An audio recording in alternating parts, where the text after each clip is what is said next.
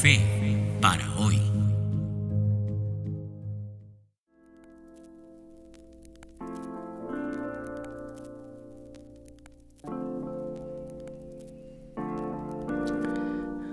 Hola, ¿qué tal? ¿Cómo estás?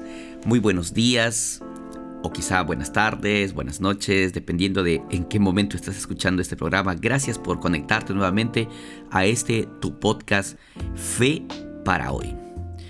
Yo soy Antonio Manzanares y me siento muy contento de verdad por pasar este tiempo contigo. Así que te mando un gran abrazo. Hoy quiero hablarte del Génesis. Génesis, el origen el principio. Fíjate que la misma palabra ya denota los orígenes de algo, ¿no? Sí, sí, sí. Hay, varias personas que se llaman Génesis. De paso, quiero hacer un paréntesis y saludar a las Génesis que nos están escuchando. Así que un saludo para ti, Génesis. Que Dios te bendiga grandemente. Pero ¿qué, qué, qué, es Génesis? ¿Por qué, ¿Por qué es importante entenderlo? Génesis es el nombre que se le da al primer libro de la Biblia. Pero, ¿tú sabías que en la Biblia hay dos Génesis? ¿Sí? ¿No? Pues bien, ¿qué te parece si nos ponemos un poco estudiosos? Y vamos a chequear estos dos Génesis. Así que activamos modo estudio.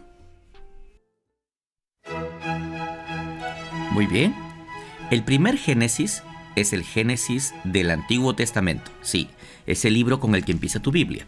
Pues fíjate, el nombre original de este libro no es Génesis, no, no, no, porque este libro fue escrito en hebreo, entonces el nombre original de este libro son sus dos primeras palabras.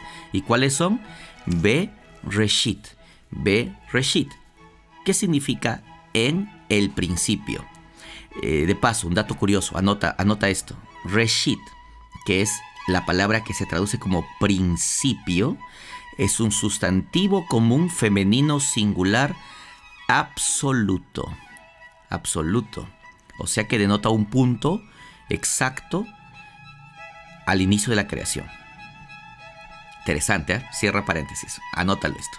Muy bien, entonces, en el principio, Bereshit. ¿Y qué narra este principio? Narra cómo Dios crea los cielos y la tierra el primer día, cómo crea las plantas, cómo crea los astros, las estrellas, cómo crea los animales.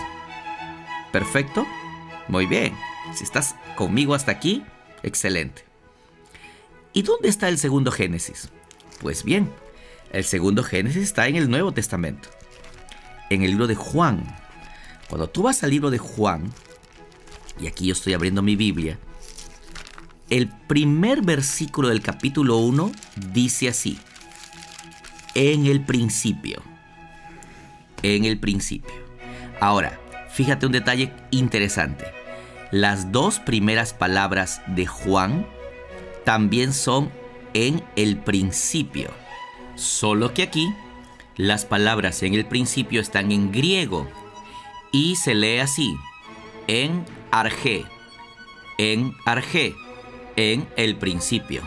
Y principio aquí también tiene la misma idea que en Génesis. Es un sustantivo singular femenino dativo. Sí, en griego el caso dativo se usa para denotar un punto exacto en el espacio o en el tiempo. Solo que aquí, en este segundo Génesis, el escritor no te narra cómo Dios crea, sino algo mucho más, más tremendo. Narra cómo Dios se acerca, cómo Dios llega a estar cerca de su creación. El versículo 14 de este mismo capítulo dice, y aquel verbo fue hecho carne y habitó entre nosotros.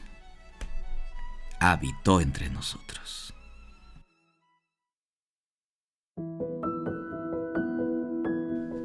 Y ahora, ¿por qué eso es importante? Mira esto. El primer Génesis trata de explicarte qué hizo Dios en el principio para que todo existiera, para que todo se creara. Y el segundo Génesis trata de explicarte que qué hizo Dios desde el principio para que tú puedas ser creado nuevamente y restaurado a su imagen. ¡Qué maravilla! En el principio, Dios creó los cielos y la tierra. Y desde el principio, Dios estuvo dispuesto y listo para acercarse a ti, para vivir contigo, para relacionarse contigo, para venir y ser parte de tu vida. Qué maravilla, oye, qué maravilla. Dios quiere darte un génesis a ti. Dios está dispuesto a darte un nuevo inicio a ti. Dios está dispuesto a entregarte la opción y la oportunidad de que puedas contar con un Génesis hoy. Y mira, ¿por qué es importante lo que te mencionaba al, comienzo? Porque Dios no quiere un inicio así en algún momento. Bueno, puede ser, no. Dios quiere un momento, Dios quiere un inicio ahora. Un inicio exacto, un punto específico en la vida. Hoy, hoy puede ser ese punto. ¿Para qué? Para que Dios te vuelva a crear. Para que Dios te dé la oportunidad de ser recreado. Para que Dios te pueda dar un nuevo comienzo. ¿Tú quieres un nuevo comienzo? Claro que sí. ¿Cuántas veces hemos anhelado empezar de nuevo? Pues bien, hoy lo puedes hacer con Dios que es tu creador. Que el Señor te bendiga muchísimo. Que Dios te cuide y que te dé hoy un nuevo inicio. Chao.